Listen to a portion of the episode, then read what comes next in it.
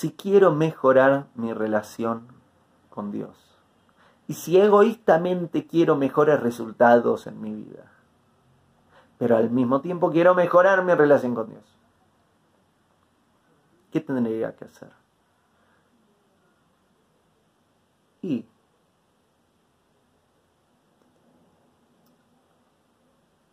digámoslo, vamos con un ejemplo. Si quedamos en vernos a las 2 de la tarde en tal café para tomar un café, y ahí vamos a charlar un rato, vamos a conectar. Y vos vas a esa hora y yo no estoy. ¿Cómo te sentirías?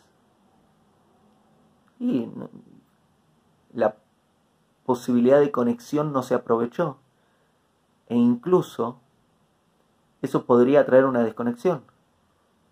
Y me mandas un mensaje. Podría decirte, perdón, eh, estoy tarde, llego en cinco minutos. Ah, bueno, eh, se resuelve, llegué tarde, no está bueno, pero quizás eh, logramos conectar de todas formas. Pero quizás me mandas un mensaje, uy, me olvidé.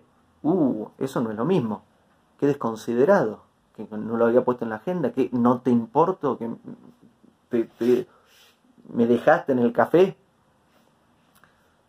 Eso no, no ayudaría mucho a la relación. O me estás esperando, me mandas el mensaje y no te atiendo.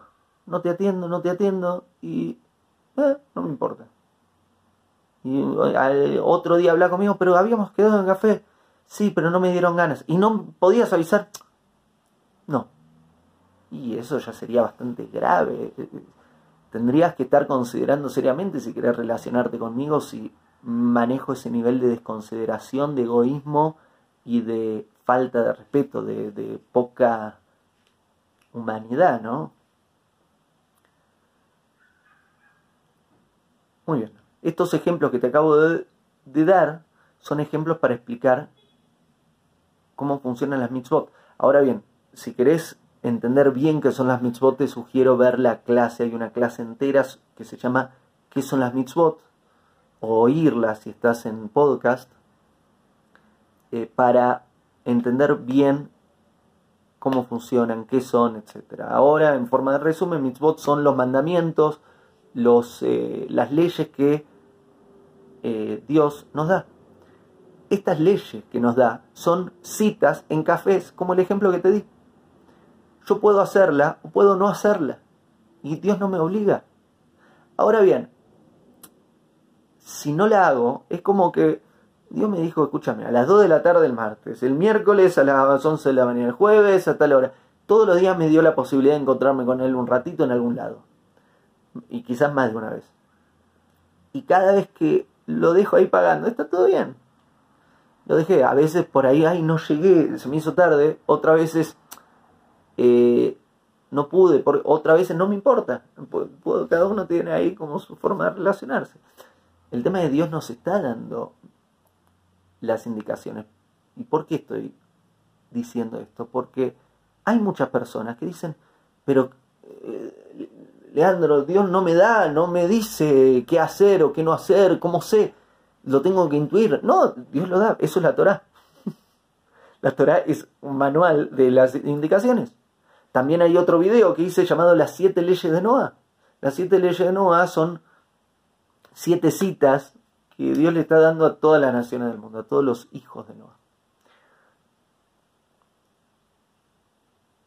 Al cumplir con una mitzvah, al, al hacer una de las citas que Dios me está sugiriendo, lo que hago es conectar un poquito más con Dios. Cuando no lo hago es desconectarme un poquito.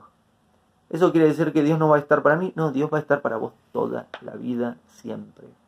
Y más allá de tu vida y más allá de tu existencia, desde antes de que estés en este mundo y después, todo instante en que existas es porque Dios te quiere mucho y, y no solo hablo de existencia en mundo físico, también existencia en mundos espirituales. El que existas es que Dios te quiere, te necesita, elige que le importes, elige afectarse por vos y y está ahí para vos. Ahora bien, en el mundo, en el mundo físico, en este mundo, Dios nos dio un manual ahí de herramientas, una Torah y nos da muchas citas y posibilidades de reconectar y cada uno elige el tipo de conexión que quiere tener y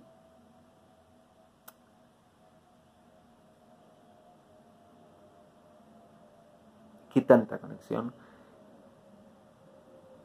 Y ahora, también debo decir, por ahí hay alguien que me dice, Leandro, pero yo quiero, yo conecto, quiero conectar con Dios, y yo conecto con Dios, pero yo conecto con Dios como yo quiero, no como vos me decís. Primero, yo no te lo estoy diciendo, digamos, yo estoy acá traduciendo la Torah, pero entonces la persona podría decir, yo quiero conectar con Dios como yo quiero y no como la Torah me dice. Es válido, es válido.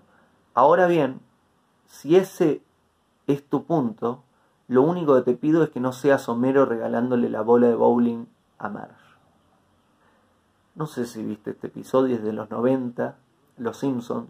No sé si conocés Los Simpsons, no sé si lo siguen dando, pero en, en los 90 había una, un dibujo animado que se llamaba Los Simpsons y que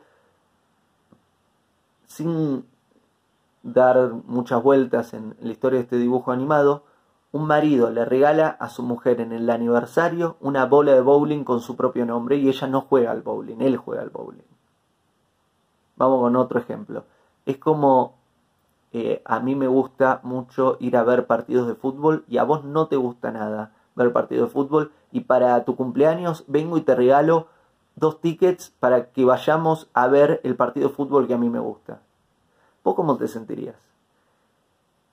Y dirías, gracias, que, digamos, profundamente entiendo que quieras conectar conmigo, pero qué bruto que sos y qué egoísta que sos, porque no, no me estás dando lo que yo quiero, me estás dando lo que vos querés, yo no quiero ir a ver el partido de fútbol, vos querés ir a ver el partido de fútbol y me regalás entrada para que vayamos a ver el partido de fútbol porque vos disfrutás eso, yo no disfruto de eso. Este ejemplo que te estoy dando me parece es importante que lo apliques en tu relación con Dios, porque si me decís, yo me relaciono como yo quiero con Dios. Y básicamente tu forma de relacionarte con Dios es hacer lo que vos querés. Quizás sos como ese tipo de parejas. El tipo de pareja que no le da a su pareja lo que su pareja necesita, sino le da lo que él o ella quiere. Y es, es difícil tener una relación con una pareja así. Es muy difícil. Porque es muy egoísta. Y es muy difícil convivir con una persona egoísta. No, no te dan ganas, no, te entusiasma, porque no hay cosa que haga para vos. Todo lo que va a hacer es para él o ella y vos ah, acompáñame, sumate en mi plan. Dicho esto, la Torah al menos nos da indicaciones de no lo que yo quiero, sino lo que Dios quiere conmigo, que son indicaciones no, me ocupan mucho tiempo. Y que ahí me está dando citas que a Él le importan. Hay muchas que yo también disfruto, entonces están buenísimos. Los dos lo disfrutamos. Y ahí está el desafío. Hay otras que quizás no las disfruto mucho, pero qué bueno hacerlas. Al final traen muy buenos resultados. Entonces, ¿qué hago si quiero tener una mejor relación con Dios? Encontrarme con Dios, tener una relación con Dios, compartir tiempo con Dios, conectar con Dios, ir a las citas con Dios, hacer lo que es bueno que Dios nos da. Para los judíos ofrezco, la, digamos, ni yo lo ofrezco, es, la Torah. Para los judíos eh, tiene que ver con nuestra identidad. Tenemos la Torah con todas las citas con Dios. Para los no judíos están las siete leyes de Noah a quienes les interesa y a quienes no les interesa pueden conectar de la forma que ustedes conecten en su religión, en su cultura, en sus em, conocimientos, sabiduría, eh, tradiciones y más. Y está bien que así sea. Lo único que pido es no lo hagas como a vos te conviene. Hacelo como es bueno. Hacelo como a Dios le sirve. Hacelo como es bueno para el mundo si lo que es bueno siempre depende de tu brújula, de tu agenda, hay mucho riesgo de que termines haciendo cosas que no son buenas, justificándolas con varias excusas. El audio que acabas de oír es un pequeño fragmento del podcast completo llamado ¿A Dios le importa?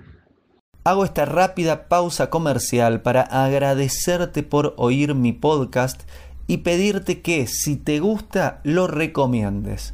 Si te gustaría adquirir alguno de mis libros, podés encontrarlos en su formato físico y digital en Amazon y en su formato audio en Audible.